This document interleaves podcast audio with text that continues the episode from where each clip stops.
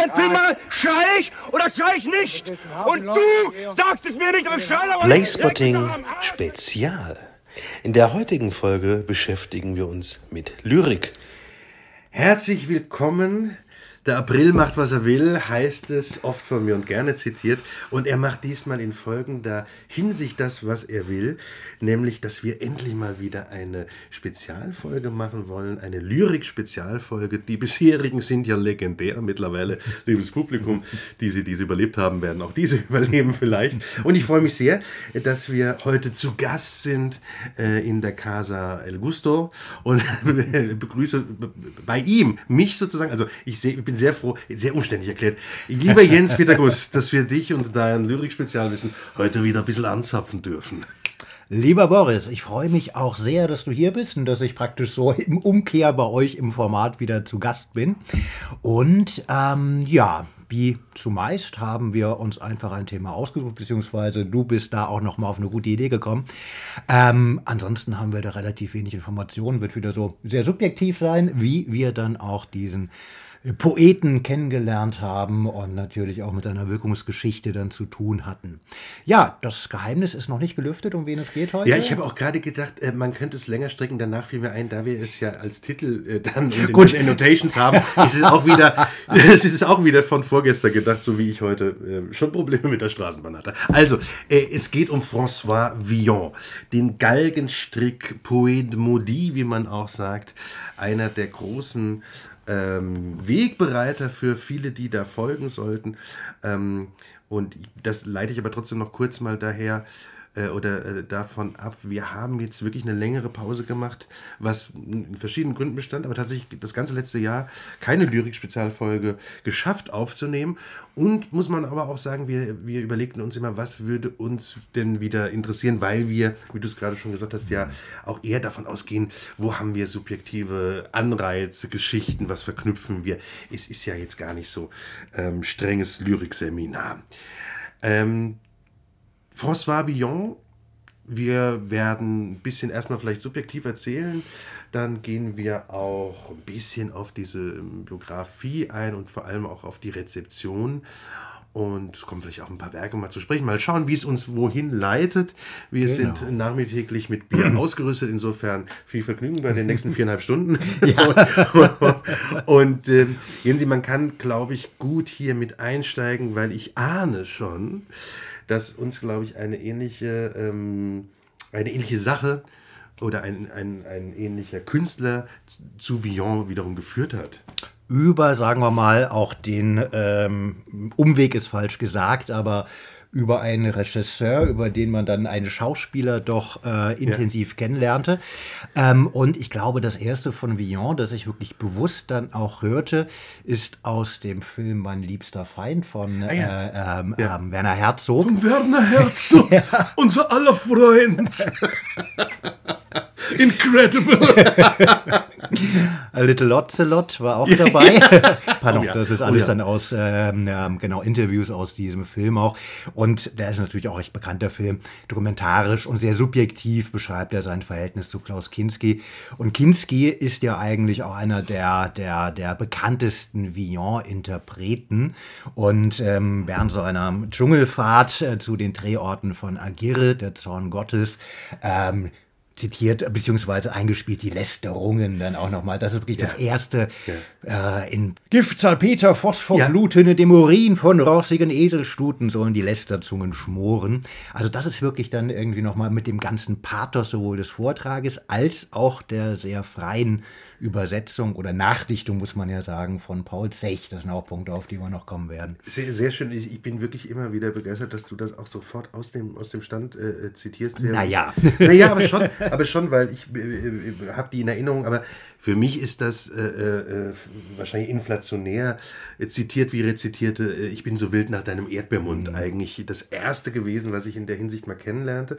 Tatsächlich auch noch ähm, früher einerseits und gleichzeitig gar nicht wissend, wer Kinski, wer Herzog irgendwas war äh, oder überhaupt wissend, dass das ein Gedicht von äh, François Villon war. Ich erinnere mich, ich saß in einer, ach, es sind wirklich mittlerweile Großvatergeschichten, aber gut, äh, auch die wollen eine Hörerschaft haben. Ähm, ich saß in, in einer Schulaula und es machte die Theater AG meines Gymnasiums, auf dem ich aber noch gar nicht war zu dem Zeitpunkt, also wirklich sehr klein, machte einen Abend schwarzes Theater furchtbar. Ich habe es gehasst. Damals schon, bin auch heute kein großer Fan, muss ich einfach sagen. Also äh, man kennt es vielleicht teilweise noch. Es ist ja eine, es ist einerseits eine große Tradition. Ne? Im, im, das Prager Theater hat viel damit gemacht gibt es bestimmt auch tolle Sachen. Es war aber auch so eine Zeit lang äh, Land auf, Land ab eben das, was der begeisterte Germanistiklehrer mal im Varieté Pusemuckel gesehen hatte. Und dann sagte, ey, wir machen auch schwarzes Theater. Fluoreszierende Münder und mal ein Krokodil, was grünes aus dem Dunkel kommt. Und so war es. Es war ganz grauenhaft. Äh, vor allem in der Schulaula, die natürlich schlechtes Black nur überhaupt evozieren konnte. Und der Höhepunkt, und ich weiß, dass mich das wirklich verstört hat, ich fand es auch wirklich nicht gut, also gar nicht qualitativ, sondern es, es irritierte mich eher, war ein großer roter Mund, wie originell, wir merken, wo es hingehen soll. Und es wurde von einer Damals hätte man gesagt, lasziven Frauenstimme, heute würde man sagen, vielleicht äh, schwer toxisch, sexuell irritierend. Dann Stimme jedenfalls äh, dieses Ich bin so wild nach deinem Erdbeermund hingehaucht, was ja nun ein wirklich äh, stark äh, sexualisiertes, stark sexuell konnotiertes Gedicht ja, ja. ist. Punkt so. Äh, ich habe es ganz merkwürdig gefunden und fragte, glaube ich, auch damals äh, wahrscheinlich meine Mutter oder so, was ist das denn? Ähm, äh, die wahrscheinlich sagte, das ist nichts für dich, äh, äh, lass nach Hause gehen. So. Ähm, das war die allererste Begegnung, fiel mir ein, als ich jetzt da, äh, da ein bisschen drüber nachdachte. Und dann war es eben lange, lange Zeit später, dass Kinski ja so ein gewisser Kult wurde. Bestimmt durch den Herzog-Film. Mhm. Vielleicht war das damals auch für mich der, der, äh, der Ausgangspunkt. Vielleicht waren es aber auch, vielleicht waren es auch die, die bekannten Edgar Wallace-Filme, die ja immer wieder wiederholt wurden. Ne? Kinski immer als der Irre. Mhm. Und ich stieß äh, eben, oder mir wurde zugespielt, diese, diese Aufnahme, Kinski rezitiert Villon. Die habe ich mir dann auch schnell äh, auf CD damals mhm. noch, mhm. ähm, habe ich mir dann auch schnell ähm, äh, besorgt, sogar im Einzelhandel und nicht beim Online-Fachhandel, den wir alle bemühen, mit A vorne. Genau, und die habe ich dann auch wirklich sehr oft gehört. Ich weiß noch, es war auch eine Zeit, bin ich umgezogen und während ich so die Schränke angeschraubt ja. habe, habe ich dann auch die Rezitationen gehört.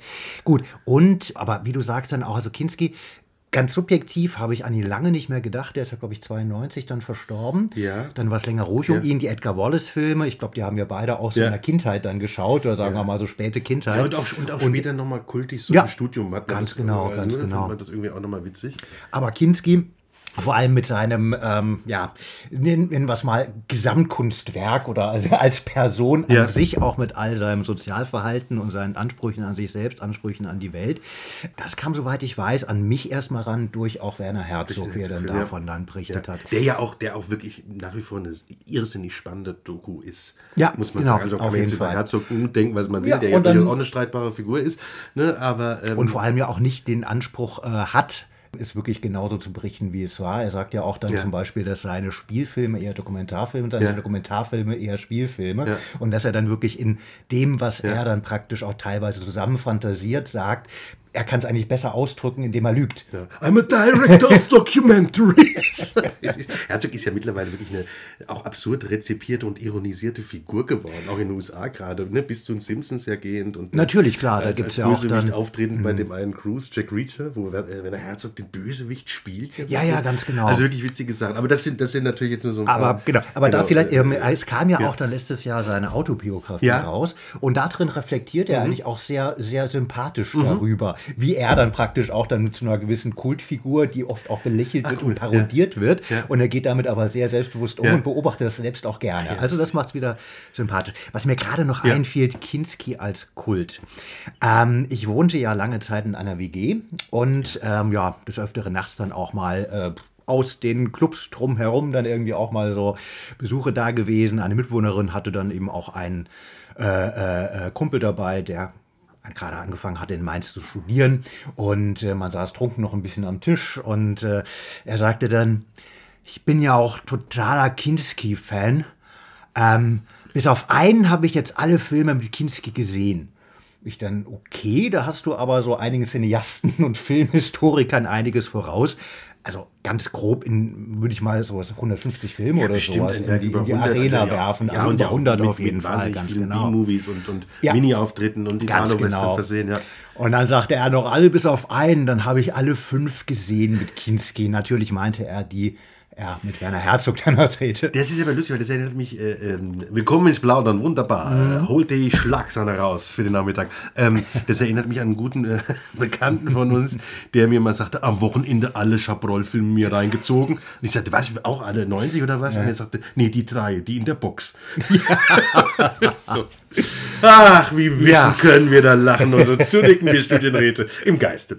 Ähm, vielleicht dazu noch, äh, wenn wir ja so Kinski gerade so als, als, ähm, als Ausgangspunkt für diese Villon-Beschäftigung äh, nehmen. Kinski, kann man vielleicht da ein bisschen mit erzählen, ist ja wirklich ähm, Anfang der 50er damit er auch bekannt geworden, dass er als Rezitator aufgetreten ist in kleinen Clubs, Varietés. Ähm, und äh, es, es, gibt ein paar, es gibt viele Anekdoten darüber. Es gibt unter anderem die, die eine äh, Geschichte, dass er Plakate drucken ließ, ganz groß Kinski, drunter klein spricht Villon. Äh, nun war Villon damals gar nicht so stark rezi äh, rezipiert, Kinski überhaupt nicht, aber es hatte wohl diesen Anschein, dass man sagt, oh, da muss sehr, jemand sehr Bekanntes was Interessantes machen. So, das ist die eine Sache. Einer der ersten Auftritte war wohl von, von Kinski irrsinnig leise im Vortrag, so dass es ähm, einen Reinrufer gab mit äh, lauter, ne, das Bekannte, worauf es äh, zu einem der bekannten Kinskiesken Wutausbrüche kam, äh, mit, mit, mit einem Schrei wie, dann wascht dir gefälligst die Ohren, du dummes Sau, irgend sowas in der Art, ja. Und dann muss es, äh, äh, also das wird so beschrieben, muss es auch dazu gekommen sein, dass ab dem Punkt es immer dieses laute Pathos hatte. Also das, was wir ja kennen von diesen auch über äh, imitiert. Äh, ich glaube, der Beste, der das im Moment kann, ist Max Giermann.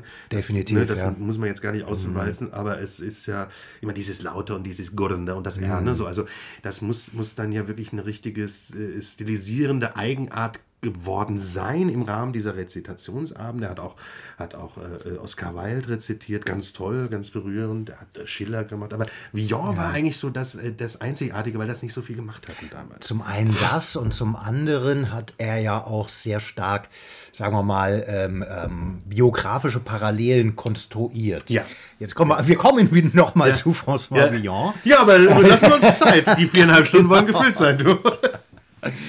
Naja, über Villon, also gerade äh, äh, äh, weiß ich jetzt auch nicht unbedingt viel biografisch, aber er hat ja definitiv dann auch ein äh, das Leben eines ähm, ja durchaus nicht immer gesetzestreuen Menschen geführt. Ähm, sehr unterschiedlich unterwegs gewesen sein und ähm, auch oft dann äh, Gefängnisstrafen. Ähm, natürlich so die Lust des Lebens. Man kann vielleicht sa fast sagen, so ein bisschen stilisiert als Balfigur, wie aus dem Brecht-Drama. Also viel, viel ähm, das Leben mit, ähm, ja, äh, voll ins Leben reinpacken, viel Alkohol, viel Suff, viel Sex. Und vielleicht darf ich da gerade die, das ist nämlich ein gutes Stichwort, äh, können wir die, die, die, die, die äh, Anbindung ein bisschen schaffen. Villon war eben für sehr viele Dichter und Musiker prägend. Gerade für Brecht, ja, also Brecht benutzt ja, Ja. in der Dreigroschenoper zum Beispiel äh, dieses, dieses ähm, äh, Gedicht von Villon, das äh, die, die Zeile hat in dem Bordell, in dem wir beide hausen. Ja. Ja, das dann äh, vertont wird für die Dreigroschenoper.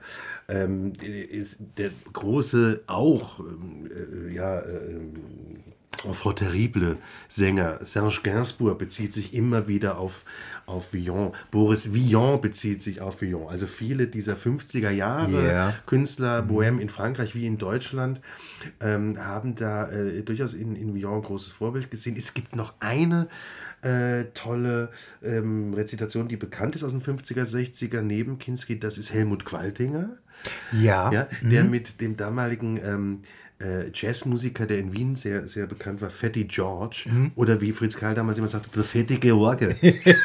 also der mit dem Fatty George ähm, auch ne- ein super Album äh, äh, mit, mit äh, Villon-Rezitation aufgenommen hat. Also, das wollte ich gerade nur sagen. Wie du sagst, dieses Leben im Rausch, Exzess, äh, was wir ja auch von Bukowski zum Beispiel Klar, ja, ja. Das ist ja was, was natürlich oftmals, damals jedenfalls, die äh, oftmals, klar, männlichen Künstler auch in so einem Macho-Tum angesprochen hat. Und ähm, da ist Villon, müssen wir ja einmal Wikipedia aufschlagen, um nochmal ganz genau vielleicht die Daten äh, uns selbst zuzuführen, ist ja wirklich eine, eine mittelalterliche Figur sozusagen. 14 Spätmittelalterlich, Spätmittelalter, ne? genau. 1431 in Paris geboren und wohl nach 1463, ganz klar bekannt ist das nicht, ähm, gestorben. Eigentlich hieß er François de Montcorbier oder François Deloge. Toll eigentlich. Ne? Ja, gerne.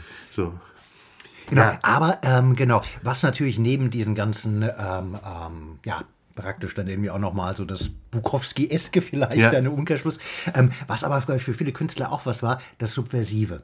Dass Ja. er dann auch wirklich dann eben gegen die Obrigkeiten dann auch äh, aktiv war. Und da gibt es ja auch zum Beispiel, Wolfgang Neuss hatte ja auch dann Villon, Ah, wo ja. er dann aber auch Ja. wirklich sehr stark auf die Verhältnisse in der Bundesrepublik das Ganze zuschnitt nochmal. Und ähm, der ähm, ähm, Wolf Biermann hatte ja auch dann irgendwie so, ich glaube, eine Ballade zum Dichter Vi- Villon, wo es natürlich dann irgendwie sehr stark um auch die staatlichen Repressalien dann irgendwie der DDR geht. Wir, wir müssen das biografisch gar nicht, genau, ich wollte nur schon, ich muss einmal so zwei, drei Sachen hier nochmal kurz mir zu Gemüte führen. Äh, Völlig richtig, das subversive Element, das gegen die Obrigkeit ähm, äh, und äh, jemand, der in die Kriminalität oder in die sozusagen sogenannte Kriminalität eben abrutscht, also der immer wieder mit dem Gesetz in Konflikt kommt, der sich über die Obrigkeit äh, lustig macht. Übrigens eine große Tradition in Frankreich. Das ist dann ein paar Jahrhunderte, gar nicht viel später bei Molière ja auch der Fall, ne? der einerseits immer wieder vom Hof gefüttert wird, gleichzeitig den Hof äh, verdammt. Äh, der, der, der François Villon ist ein, ein eben ja, Kneipendichter und Poet, also er macht eine frühe Form von Kleinkunst sozusagen, ja. Er singt gegen Kost und Logis in Kneipen und das große eben, äh, das große Werk ist ja das Testament von ihm, ne? Das, Genau. das große Testament. Äh, daraus sind auch diese bekannten ähm, Gedichte, auf die wir dann nochmal ein bisschen zu sprechen kommen, die wir eben durch die Kinski-Interpretation vor allem kennen. Äh, Er musste mehrmals fliehen, es gab äh, Wanderjahre, er wurde äh, verurteilt mehrmals ähm, und äh, schließlich auch zum Tode verurteilt. In der Todeszelle schrieb er weiter, ich bin François, was mir Kummer macht, gebürtig aus Paris bei Pointoise und von dem Strick einer Elle wird mein Hals erfahren, was mein Hintern wiegt. Es gibt sehr viele Gedichte, die den Tod, also sind eigentlich so die klassischen äh, äh, Themen, Liebe, Tod, Ja. ne, also man wäre schon wieder fast bei Glaube, Liebe, Hoffnung. Er galt als vogelfrei. Er ist, er steht auch ein bisschen, nur um es gerade einmal so einzusortieren, in so einer Nachfolge der Minnensänger. Ne? Also in einer, in einer natürlich Okay. radikalisierten, aber es ist Ja, ja. jemand, der, der das ja schon benutzt, dieses eigentlich auch äh, die Liebe, aber natürlich eben in einer derberen Art und Weise aufdrücken. Also es ist so eine, so eine vielleicht äh, in Anführungszeichen Pervertierung de, de, des Minnesangs. Und ähm, ja, also wie man merkt, eine, eine wirklich äh, wahnsinnig interessante, wie natürlich auch streitbare Figur, die von, von vielen natürlich einfach auch, muss man sagen, als äh, kriminelles Subjekt angesehen Klar, wurde. Ja. Man weiß nicht genau übrigens, und vielleicht das nur noch abschließend zu dieser kurzen äh, biografischen Skizzierung, man weiß nicht genau, wie er ums Leben gekommen ist. Ob das wirklich dann die Todesstrafe war, ob er doch fliehen könnte, konnte. Es gibt irgendwann keine Zeugnisse mehr und man weiß aber auch nicht wirklich genau, wo ist der begraben oder wo ist er ums Leben gekommen. So. Vielleicht wurde er reinkarniert als Klaus Kinski. Ich denke mal, der Klaus dürfte das dann auch fast so gesehen Mhm. haben. Meine, Also gerade dann der Genius, also oft dann irgendwie, dass er ja dann sich inszenierte als jemand, der dann praktisch so, praktisch so von, von den Gott, Göttern geküsst wurde oder so praktisch dann, ich Ja. bin Helios, bin die Sonne. Das Zitat aus einem, genau, Ja. Kinski schrieb ja auch Gedichte, Ja. die allerdings selbst nie rezitierte, soweit ich weiß. Fieber, ne? Ist Fieber, Werk, was ganz genau, das war eine gegeben, Zusammenstellung, ja. ganz genau, ganz Gar nicht, genau. gar nicht uninteressant, aber sehr natürlich auch. Ja. Äh, äh, ja, also das sind natürlich Pastiche-Sachen vom Villon, vom, Mhm. Ganz vom genau. Wild wie vom Baudelaire. Also Ja. Mhm. äh, Rimbaud ist ein großes Thema auch für ihn, klar, auch jung ums Leben gekommen, auch ein bisschen kriminell unterwegs. Ähm, also das äh, Kinski steigerte sich rein, was ja ähm, bei allen Aneignungsdebatten heutzutage, was ja äh, letztlich eine klassische Form des Method Acting ist, dass man die Figur nachlebt. Ähm, es ist natürlich eine Grenze zum, äh, darüber auch in Anführungszeichen in einen Wahn geraten. Das Ja, war ja. wohl bei Kinski öfters der Fall. Man weiß das später von der Paganini-Geschichte, ne? Ganz wo genau. Paganini nachlebte. Man weiß es ein bisschen von, von äh, Villon, von Rimbaud, von diesen Sachen. Ähm, aber er hat, und das kann man vielleicht nochmal sagen, ähm, dieses, dieses Ich bin so wild nach deinem Erdbeermund, eigentlich heißt das Gedicht eine verliebte Ballade für ein Mädchen namens Isabeau. Ähm, also oftmals kennt man nur eine Zeile und weiß gar nicht mehr, wie das Gedicht heißt. Ja, ja, Also, genau. Ähm, aber er hat, er hat es schon geschafft, glaube ich, dass, dass der Villon, also jedenfalls für deutsche Verhältnisse, dann doch so bekannt wurde. Das auf jeden Fall. Und natürlich gibt es einen, der das Mhm. eigentlich geschafft hat, einige Jahrzehnte davor. Das ist Paul Zech. Ganz genau. Das ist ja auch, also äh, nehmen wir auch nochmal die Biografien. Wie schon gesagt, bei Villon auch vieles nicht ganz klar. Ja. Und ähm, genau, Paul Zech ist ja auch jemand, der immer sehr gerne mal so seine eigene Biografie sehr fantasievoll berichtete. Einer der schon großen Expressionisten. Ja, ja, genau. Dessen eigenes Werk aber nicht mehr so bekannt ist, aber der als Übersetzer und wie du sagst, als Figur Ja, noch ganz genau. ist. Und vor allem dann, ähm, Stichwort biografische Parallelen, die vielleicht auch gerne mal konstruiert wurden von Klaus Kinski. Ähm, also ich denke mal, ähm, äh, die, äh, ähm, genau. Ich bin so wild nach deinem Erdbeermund heißt ja auch seine Autobiografie. Ja. Beziehungsweise Ich brauche Liebe war der erste Titel. Nee, das war der zweite Titel. Genau, ich glaube, es gibt, ja, das genau. ist ja, es ist ja äh, zweimal editiert. Ganz Oder genau, zweimal, ganz genau, zweimal ja. rausgegeben Mhm. worden. Ähm, und ich glaube, der, ich weiß jetzt auch nicht mehr, was der erste oder der zweite war, aber Mhm. Der, der Erdbeermund-Titel ist natürlich was, was, was irrsinnig Verkaufsschlager Nee, und vor allem dann ne? irgendwie für ihn dann auch nochmal, sagen wir mal, in das in, in eins gehen mit dieser Ja. Figur. Da beschreibt er ja auch dann irgendwie so seine Jugendwanderjahre, wo er dann auch in französischen Hafenstädten dann irgendwie dann Stimmt. äh, so Es ist ein- das äh, muss man- krank und trunken Ja. unterwegs war. Und man muss, man muss es heute sagen, also es hat gar nichts mit Korrektheit zu tun, aber es ist auch heute, glaube ich, ein wirklich nicht mehr rezipierbares Werk, weil es ist schon Mhm. über viele Strecken so, äh, äh, ja, also doch geschmacklos, pornografisch, Ja. gewollt, provokativ. Ja, ja. Äh, hat aber, wenn man das ausblenden könnte, natürlich, was du sagst, gerade mit diesen Anfangsjugendjahren, Mhm. interessante Beschreibungen. Und er ist, ähm, er ist, das hat mir mal ein Prof drunter geschrieben unter der Hausarbeit, fällt mir ein. Er, er, er formuliert sehr ähm, stilbewusst, aber nicht unbedingt geschmackssicher.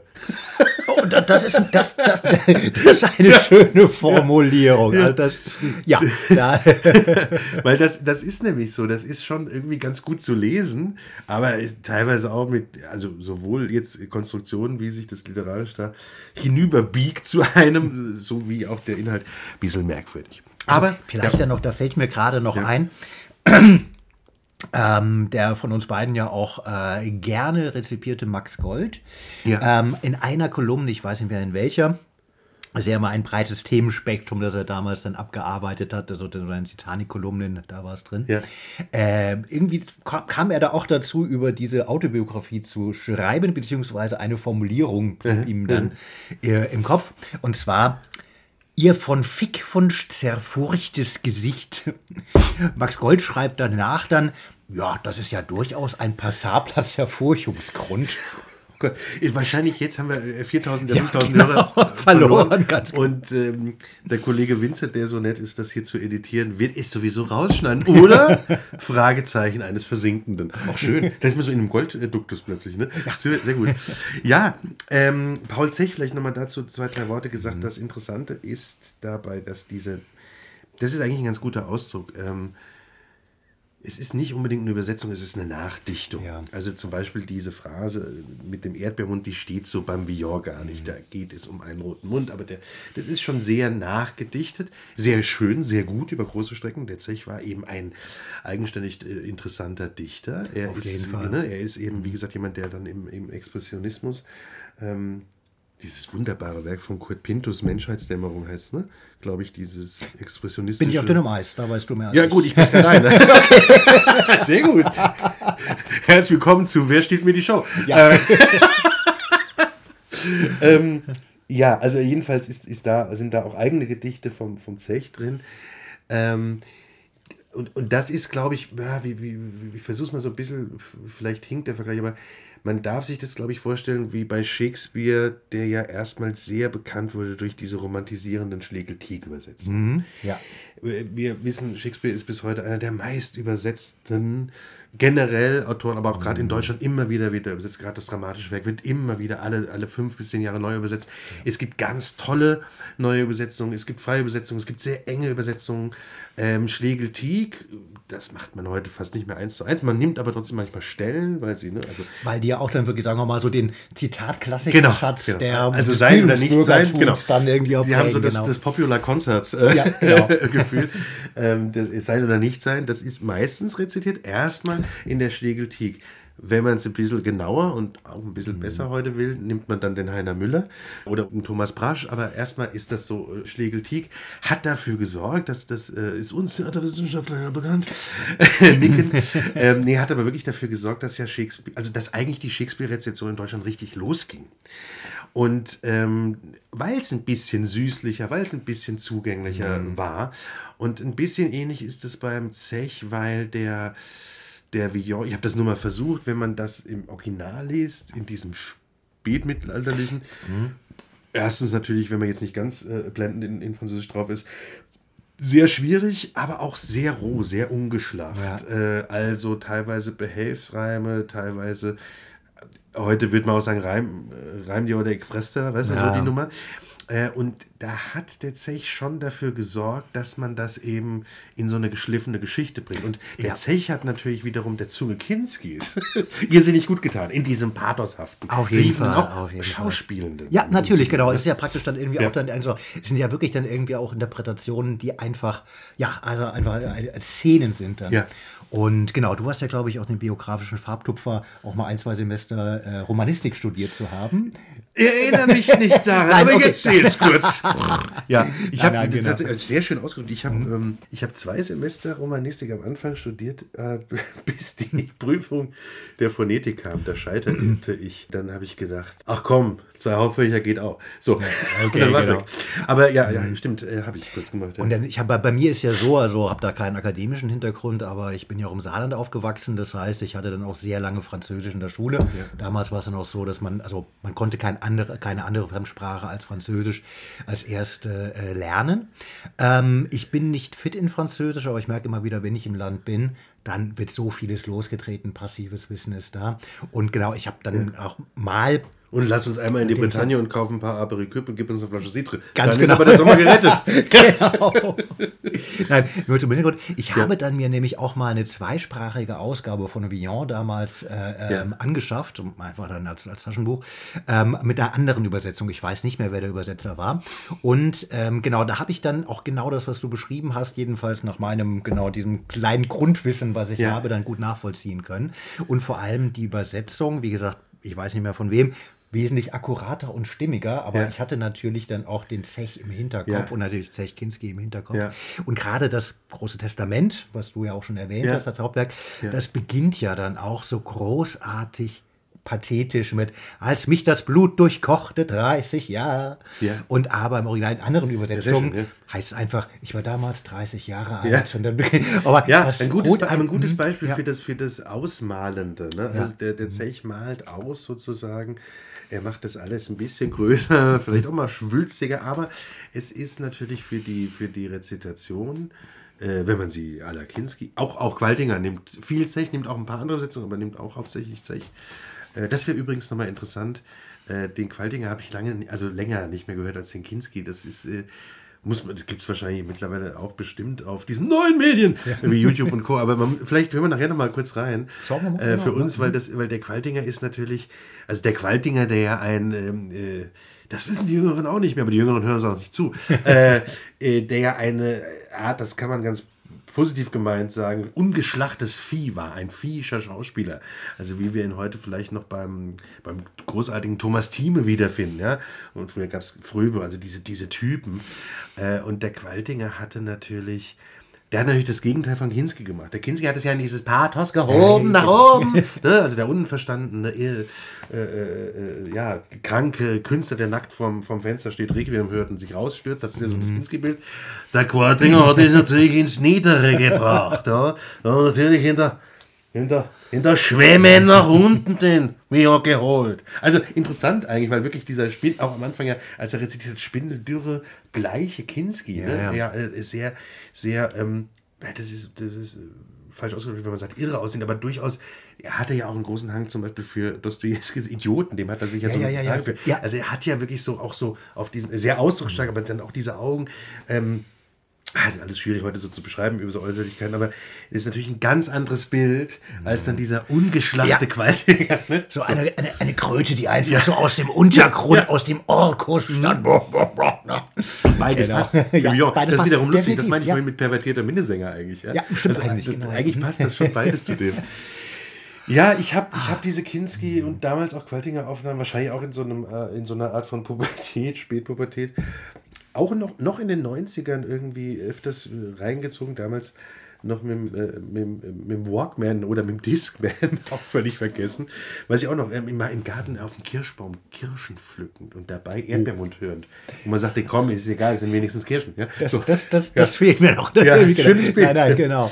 Ähm, aber nein, das, das war, äh, es war, glaube ich, äh, äh, nun haben wir ja auch, ne, damals mal eine Zeit lang hin und wieder gern die eine oder andere Lesung gemacht. Ja, ja. Machen es heute noch manchmal.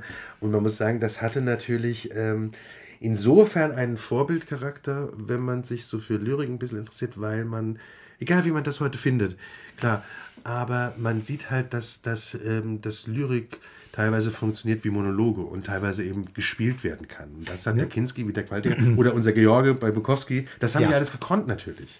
Das ist wunderbar. Dann habe ich aber auch gerade Stichwort ähm, Großes Testament eben nochmal mit dieser Eingangszeile. Ähm, hin und wieder mache ich ja so am Geburtstag Ausflüge, dann ähm, den Rhein entlang, Ja. dann irgendwie Rüdesheim. Legendär, touristisch, Ganz genau. Und der erste Ausflug, der erste größere Ausflug, da fing ich auch gerade an in Mainz zu studieren. Das war tatsächlich dann auch mein 30. Geburtstag. Und da hatte ich dann auch noch mal dann äh, den ganzen Paul Zech-Text vom Ah ja, Großen Testament schön. dabei. Ja. Und als wir da oben an der Germania saßen und weinselig äh, picknickten, Ja. Sie mussten sich alle von vorne bis hinten anhören. Und zwar in meiner Rezitation. Und wurde die Runde kleiner oder, wo- oder blieben sie da? Sie Ach, blieben es da, weil du die Sesselbahn gekappt Ja, hattest. ganz genau. Nein, das gab dann irgendwie auch schon nochmal. Hat ja auch dann natürlich dann, ähm, ähm, ähm, hat auch mal Längen. Ich glaube, das waren dann auch, also gerade in der Rezitation von Kinski sind das, glaube ich, auf der CD 14 Minuten Ja. oder sowas. Ja. Und äh, ja, da mussten sie durch. Aber ähm, ich überlege jetzt gerade, Jensi, wenn wir, wir haben ja so ein paar legendär, sagen dann immer alle, legendär. Nein, aber wir haben so ein paar Lesungen zusammen gemacht, die großen Spaß auf jeden Fall gemacht haben. Also uns jedenfalls und Ja, dem Publikum, genau. solange es da blieb. ähm, das haben wir so kokettiert. Nein, das war einfach schön. So, ähm, aber Vi- Villon haben wir gar nicht gemacht, oder? Nein. Ich überlege gerade. Also wir haben durchaus mal so eine Ja. Kinski-Parodie bestimmt reingehauen, damals klar. Ähm, wir haben, Bukowski haben wir gemacht, weiß ich noch. Da gab es auch, auch. Schelte. Ja. Und, und, und wir haben es aber natürlich versucht, über die Götz- Götz-George-Hommage äh, reinzuwaschen, sozusagen. ähm, aber ich glaube, Villon, also vielleicht habe ich es irgendwann mal. weiß Also ich hatte auf jeden Fall dann auch gerade in der genau mein äh, so mein kleines inneres äh, Lyrikrepertoire, da hatte ich auf jeden Fall dann auch so zwei drei kürzere Vions drin, die ich dann auch immer mal spontan dann ähm, in mehr oder weniger geneigte Ohren säuselte. Ähm, aber die habe ich jetzt nicht mehr präsent. Aber bei den Lesungen glaube ich wirklich nicht mehr. Also Ich glaube auch, wir hatten es damals genau. nicht so drin. Vielleicht hatten wir. Also ich glaube, ich habe mal vielleicht bei einer, bei, bei irgendeiner Solo-Lesung mal den Erdbeermund Kinski-mäßig als Zugabe, als Ja. Bonbonchen äh, gemacht, aber ich glaube sonst nicht so. Ähm, es gilt es, das ist ja immer so ein bisschen das, wenn wir, wenn wir über sowas reden, mit, mit äh, äh, wo wir uns ja sehr freuen, wirklich äh, ein paar Menschen, die dazuhören, es gilt es schon immer auch wieder zu entdecken oder neu zu überprüfen, so ein Villon. Das ist schon interessant, wie gesagt, weil er so viel Spuren hinterlässt und dann auch bis heute letztlich, weil er ein, er ist eigentlich ein Romantiker avant la lettre, wie man so schön sagen kann. Äh, und gleichzeitig ist er auch einer, einer der derben Autoren. Vielleicht ähm, kommen wir nochmal so ein bisschen dahin. Wir haben ja jetzt, glaube ich, so abgedeckt, ne? also woher kam es, dass man ihn überhaupt kennengel kennengelernt hat, das Werk etwas kennengelernt hat. Äh, wie war das ein bisschen um ihn bestellt? Wie ist die Rezeption? Nochmal, wenn man es wenn man's so Beckmannesk fragt. Äh, was, was gefällt denn dir an den Gedichten? Gern auch gerade durch diese Nachdichtung von Zech oder, oder so generell. Was, gef was gefällt dir bis heute daran? Oder was auch nicht? Also vielleicht, dass wir das nochmal gerade so ein bisschen angehen, wir beide. Da muss ich sagen, ich hatte natürlich dann, sobald dann irgendwie der äh, äh, unser Sujet stand, ähm, auch noch mal dann ein bisschen nachgedacht.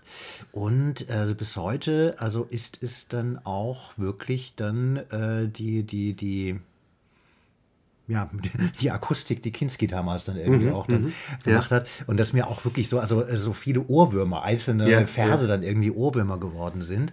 Und jetzt dann sagen wir mal so die äh, äh, Person, Schrägstrich Figur, Ja. äh, Villon, äh, sei es biografisch oder halt legendär, ähm, mich jetzt gar nicht mehr so sehr interessiert. Also Also ich, ähm, zwei Sachen, die mir dazu so ein bisschen kamen gerade, ist, dass, und das ist, glaube ich, ein bisschen ähnlich, wie, wie, wie du es beschreibst, äh, vielleicht nur anders ausgedrückt, dass ich auch äh, mich an viele Sachen gerne erinnere, wenn ich die wieder höre. Und dann ist die Erinnerung aber gepaart mit Kinski, mit Gwaltinger oder auch mit einer Zeit, weil man selbst da halt noch jung war und das ist erstmal so Sachen gehört hat, die so merkwürdig waren, interessant waren, wenn sie nicht schwarzes Theater waren. so, Ja, Das ist das eine so ein bisschen.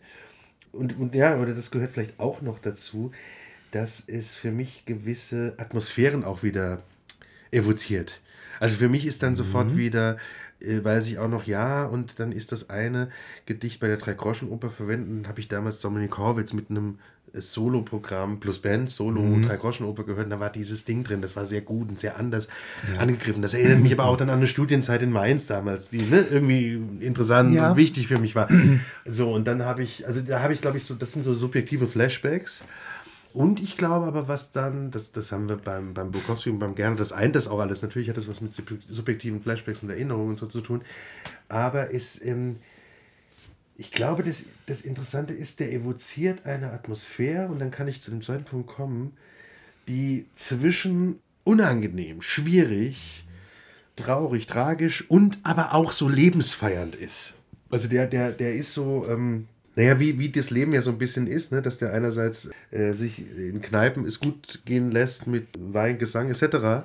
Äh, und gleichzeitig dann verfolgt ist und ein, ein furchtbares Leben unter furchtbaren Bedingungen führen muss und man nicht weiß, wie der, also ne, unter welchen Ängsten der auch litt. Und gleichzeitig ist es so das Leben ein Fest. Und ich Ja, glaube, das ist was, was man wahrscheinlich immer, wenn man ein bisschen künstlerisch interessiert ist, spannend findet.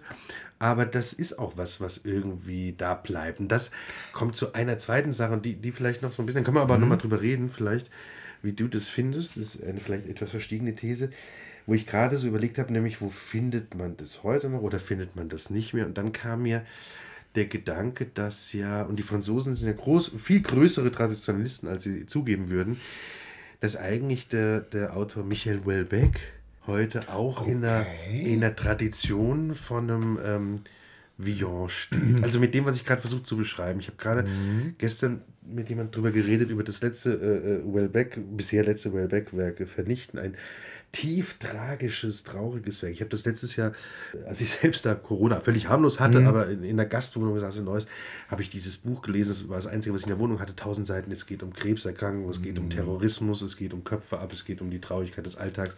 Also erstmal furchtbar. Man denkt so, das lese ich jetzt noch. Gleichzeitig voll beißenden Humors, voll absurder Alltagsbeschreibungen, voll dann doch wieder plötzlich in so einem Wellbeck, was man nie denkt, romantisierenden Alltagslichtblicken, wo der einen Spaziergang in einem Park beschreibt. Man denkt, ach, wie schön könnte alles sein, wenn dann wieder der Krebs reintritt, ist es anders. Und dann dachte ich aber gerade so, das ist so dieses, dieses ambivalente Verhältnis, vielleicht auch gerade in Frankreich nochmal, auch, auch durch dann ne, die Revolution, die ja in beide Richtungen zeitlich ausstrahlt, für einen davor wie einen danach, ähm, könnte schon ein bisschen sein, dass es was damit zu tun hat, auch mit der großen Schule der französischen Moralisten. Vor kurzem wieder was über Montaigne gelesen und ich denke, ja, das ist interessant, weil es ist immer in einer Ambivalenz. Also viel mehr, als wir das schon noch haben, wenn wir die deutschen Klassiker haben. Ja? So, das ist dann, Da also die ich sind dann recht, in ganz Spur. genau. Die haben Stimmt, dann das ja. Sturm und Drang davor sind- gehabt, aber sie Ja, sind immer mhm. in Spur, wenn sie was machen eigentlich. Und diese Ambivalenz dieser Traditionalisten, äh, von den Moralisten bis jetzt zu einem heutigen, eigentlich ja auch Agent Provocateur, um das auch mal zu sagen, wie Houellebecq, äh, äh, Meinst du, das kann, kann man, ist das eine, eine, eine verstiegene These oder, oder kann man die einfach so aufstellen? Also ich muss sagen, ähm, klar, diese Ambivalenz definitiv. Allerdings, also Wellbeck auch von mir äh, geschätzt, aber ich kenne bei weitem nicht alles von ihm.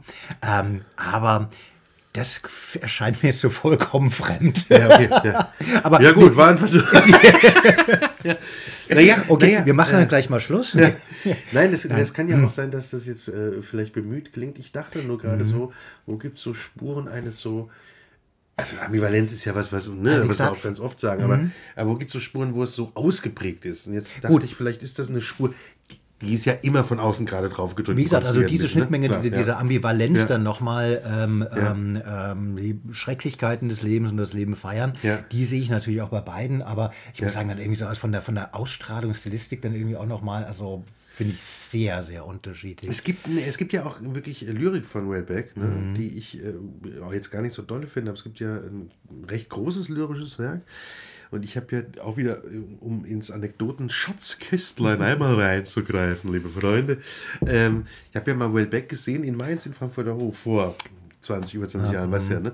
Äh, wo er mit einer Band auftrat und Ge Gedichte in ein Mikro schrie, völlig. Äh, Hacke, man verstand ihn auch gar nicht. Also die Band war nicht gut, er war auch nicht gut, aber danach äh, torkelte er an mir vorbei und fiel auf das Kopfsteinpflaster der Augustinerstraße. Äh, immer mit dem Satz, äh, ici, äh, ici ist the fucking Mainz. So, ähm, könnte auch das- Villon passiert sein. Das, da, da muss ich auch sagen, wenn wir nochmal sagen wir mal so, genau, ähm, ähm, W- äh, Werk und äh, Ja. Schöpfer, Ja. Äh, genau. Also ich sehe dann den, die, Ja. die, die, die Schöpfer dieses Werkes dann eher zusammen als ihr Werk. Ja, das- genau. das kann Aber, sein, ja, das kann äh, sein. Genau. Ich hatte gerade eben auch noch ähm, äh, einen Gedanken, ähm, genau, das ist ja dann auch, sagen wir auch Stichwort vielleicht ein bisschen überstrapaziert oder ich weiß nicht, du bist ja auf jeden Fall dann als äh, Dramaturg wesentlich mehr drin, aber so dieses, dieses Stichwort Balfigur, also Brecht hatten wir auch schon mal dann irgendwie sehr beeinflusst, dass ich da vielleicht Villon dann irgendwie in der Abfolge etwas Ja. Unrecht tue, dass er für mich uninteressanter geworden ist, als eben dann zum Beispiel eben auch die Dichter des 19. Jahrhunderts, die wirklich dann Ja. irgendwie auch so diese, diesen äh, Lebensstil oder halt Kinski dann irgendwie auch Ja. nochmal, dann irgendwie auch nochmal sich so stilisiert haben, dann auch nochmal in diese Ambivalenz dann irgendwie Ja. wirklich tiefste, tiefste äh, ähm, ähm, ähm, ähm, äh, Tiefen zu durchschreiten, aber gleichzeitig das Leben dann eben auch so zu feiern, auf teilweise derbe Art und Weise. Ich finde es einen sehr, ich finde es einen sehr guten Begriff Balfigur und zwar auch für dieses ähm, sehr subjektiv empfundene, also bis auch, also, äh, also von der, vom egozentrischen, äh, exzessiven bis auch zur Lamoyanz gehende, ich beschreibende. Und das ist ja das, was der Brecht äh, den Baal auch machen lässt. Ne? Ich, Baal, geboren in den schwarzen Wäldern. Also es gibt natürlich das bekannte rohe Drama, ein tolles Stück nach wie vor. Es gibt aber auch ja verschiedenste lyrische Skizzen von Brecht über diesen Baal. Und der Baal ist natürlich auch so ein bisschen ähm, eine Entschuldigungsfigur für ein asoziales Verhalten, was ja durchaus dann auch Dichter wie Brecht etc. an den Tag mal gelegt haben. Ne? Und das muss man auch sagen, also dieser Baal, dieses ungeschlachte, rohe, ich als Künstler, also es gibt ja zum Beispiel, können wir ja auch sagen, auch so unselige Figuren wie Ben Becker, die dann auch sagen, ich bin halt wie Baal. Und das die, ja, äh, Guck mal, Gut. da hatte Ben Becker ist der Käseprinze. Genau. Entschuldigung. Nee, aber der, der ist aber super, ja. Und, und dann sagt man ja oder, oder halt auch nicht. Ähm, Gut, okay. Prost. Ähm, aber äh, deshalb finde ich Balfigur schon gut. Mm. Würde aber auch da, um das ja natürlich jetzt einfach zu stützen, sagen, äh, das ist äh, eigentlich ja auch wieder Wellbeck und Villon. Gut, okay, also So wir, dann lassen wir Ja. das Thema Nein, aber, kurz, das, nee, aber äh, das, ist, das, ist, genau. das ist ja wirklich eine, eine, eine Geschmackssache oder eine, eine zu überprüfende Sache. Aber ich glaube, vielleicht kann man das nochmal gerade sagen, dieses äh, Enfant terrible, Poet maudit heißt es oft. Ne? Äh, also wörtlich übersetzt, was ich eine sehr schöne Übersetzung finde, der schlecht gesprochene, also der, über den man schlecht spricht, der, der schlecht... Äh, der schlecht geredete Poet, so. Ähm, das ist ja was, was wir in diesen Wiedergängerfiguren eben äh, bis zu einem Bukowski, ja, oder heute wäre es vielleicht noch am ehesten jetzt im deutschsprachigen Raum jemand wie, bin jetzt da kein Fan, aber wie Stuckrad Barre, der sich ja auch sehr inszeniert hat, ne, als Provokateur etc. Nicht mal nur so, aber weißt du, von, von Einordnungen. Ich wedel gerade wieder skeptisch Ja. mit den Händen. Ja. Stellen Äh, sich das vor, bitte, liebe Hörer. Nein, sehr gut. Ich, ich, ich meine, das ist jetzt auch gar nicht so berühmt. Ich meine nur eigentlich, dass dieses, ähm, das ist ja auch ein, ein, das ist ja ein Bild, was ja heute gern von außen angewendet wird, kategorisiert wird. Wie ich es jetzt Ja, vielleicht mache, klar. falsch oder richtig. Ich will eigentlich auf eine andere Sache zurückkommen.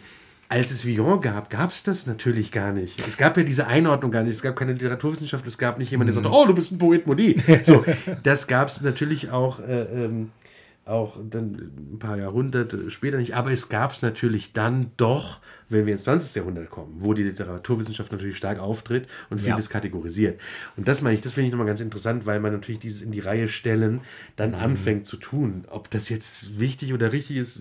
äh, Nee, klar, aber das meinte ich auch damit, dass ich dann Ja. vielleicht Villon durch mein momentanes, jetzt also nicht so brennendes Interesse, Ja. Unrecht tue, dass Ja. er vielleicht da auch wirklich, also gut, aber ich meine, das ist, kann man ja zweifelsohne sagen, dass er wirklich eine, eine, eine, genau, wirkungsgeschichtliche äh, äh, Einfluss, ein wirkungsgeschichtlicher Einfluss auf viele, viele Künstler hat. Ja. Viele davon haben Genau, wir das, genannt, das kann man, glaube ich, das kann man, glaube ich, sagen. Und was ich vielleicht das nochmal als Punkt, was ich interessant finde, dass es halt auch oft Musiker sind oder Komponisten sind, die das eben vertont haben, das, äh, Sänger, die es interpretiert haben. Und das ist vielleicht nochmal äh, einmal auf das, auf das wirklich, auf das Werk zu sprechen zu kommen, hat was mit einer gewissen Musikalität zu tun. Auch da komme ich wieder auf den Mindesang und eine spätere Art davon, auf das natürlich im, im Reim schreibende, auf das, äh, ähm, es ist schon sehr musikalisch komponiert. Und das macht der Zech natürlich eben brillant in dieser Ja. Nachdichtung und Überschreibung, dass er diese Musikalität auch sehr fördert. Und das ist, glaube ich, nochmal was, dass man, äh, dass man Sachen sagen kann, auch, das ist schon ein, also vielleicht das nochmal, das ist schon ein sinnlicher Autor, ein sinnlicher Lyriker. Äh, wir haben vorhin gesagt, äh, äh, äh, er ist sehr gut performbar. Ja, vielleicht Ja. in so einer Überschreibung, ja, aber er ist auch gut, äh, man, man kann ihn singen, man kann ihn musizieren. Also da, da komme ich wieder auf dieses, gut, das ist auch was, was ich halt mag, ne? das Leben ein Fest. So, das finde ich einen, einen schönen Gedanken und ich glaube, aus dem Gedanken heraus kann man auch ähm, Vielleicht müsste man auch wieder schauen, muss man das nochmal neu übersetzen, muss man nochmal anders graben, weil das immer das, was hängen bleibt, ist das Große Testament. Es gibt ja sehr, sehr viel. Der hat ja, das muss man vielleicht auch nochmal sagen, der hat einen riesen Output gehabt in diesem gar nicht so langen Leben, hat der geschrieben noch und nöcher und war natürlich auch das wiederum, das eine ihn auch wieder mit Brecht, er war ja der klassische, auch äh, pragmatische Schreiber. Der hat ja geschrieben, auch für das nächste Bier auf dem Deckel das nächste Ja. Gedicht so. Ne? Ja. Also, also das kennt man aus so ein paar äh, Zeugnissen. Ähm, und das ist schon wiederum ganz spannend, finde ich, sich anzuschauen. Ja, auf jeden Fall. Das ist ja auch nochmal ein Stichwort, was mir, also die, Mhm. sagen wir mal, Übertragung, Nachdichtung, Übersetzung, Übertragung, Nachdichtung sind ja, glaube ich, auch Ja. wirklich so, so sagen wir drei Stufen dann vielleicht Ja. nochmal. Boah, gerade, ich glaube, das erste Mal, dass wir ja auch immer, nee, Quatsch, Bukowski hatten wir auch schon dann irgendwie Ja. nochmal, also kann, also Ja. kann, also auch ein, äh, äh, ähm, ja, äh, Dichter nicht deutscher Muttersprache. Aber das hat mich auch eine lange Zeit beschäftigt.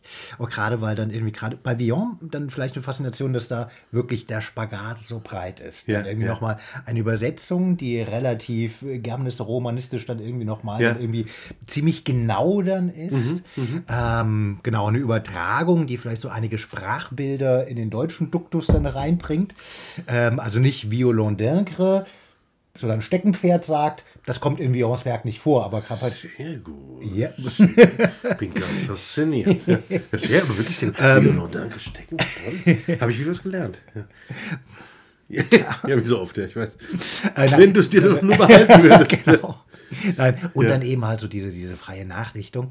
Und das ist mir bei einigen äh, äh, äh, Dichtern dann auch passiert, dass ich wirklich so interessiert dran war, wie, äh, äh, wie es wirklich im Original ist, dass ich mir Ja. einige zweisprachige Ausgaben geholt habe.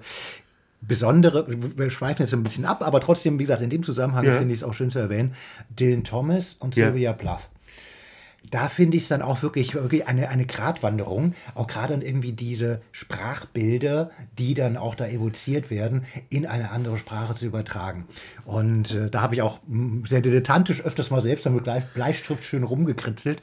Aber wie gesagt, ist für mich ein Faszinosum. Und gerade ist bei Villon auch dann wirklich der Spagat so groß ist. Ja. Und aber gerade auch dann irgendwie diese freiste Nachdichtung eigentlich die populärste ist. Und die, ich muss sagen, ich am liebsten eigentlich auch höre. Dann. Ja, ja, ähm, aber, aber vielleicht auch, das hat man ja manchmal, weil man äh, damit als erstes konfrontiert wurde.